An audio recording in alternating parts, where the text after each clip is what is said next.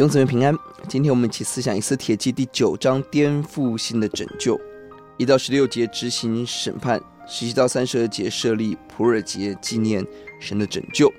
上一章王下达了新的命令，旧的命令是要屠杀犹大人，新的命令是犹大人可以自我防卫，甚至可以杀灭仇人。这两命令同时有效，实际如何成就呢？第一节本来是犹大人要被除灭。但因为王高举了末底改，众人惧怕末底改，所有的首领都起来帮助犹大人。现在最黑暗的政治势力中，人掌权，保住他的子民的性命。这一章，犹大人在仇人身上施行报应。苏珊城杀了八百一十人，各省杀了七万五千，看似残酷的杀戮。但注意，经文在第十节、十五节、十六节有三次提到了犹大人在执行这个命令的时候，没有夺取财物。一般而言，杀人夺财。似乎理所当然，在残酷的战争中失去理性、失去人性，做出很多不好的事情是很普遍的。在这里，犹大人在做这些事情的时候，所有的城市没有夺取财物，可见他们在执行命令的时候是节制的。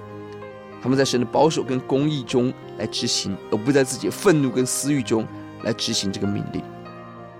十三节，以斯帖要求再多一天，应当是。犹大人的仇敌很可能阴谋在翌日要反击，以斯帖要加以防范，把哈曼的十个儿子挂起来以示警戒。整工作的目的在第十六节，使他们脱离仇敌，得享平安。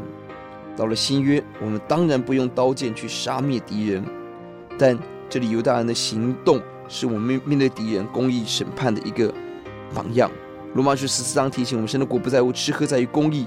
和平圣灵中的喜乐，求主帮助我们懂得节制、公义的来遵行神的话语。十七到三十设立普尔节，纪念神的拯救。二十二节要节这月的两日，为由大人脱离仇敌得平安，转忧为喜，转悲为乐的吉日。在这两日设筵欢乐，彼此馈送礼物，周济穷人。节期有一个重要目的，就是纪念。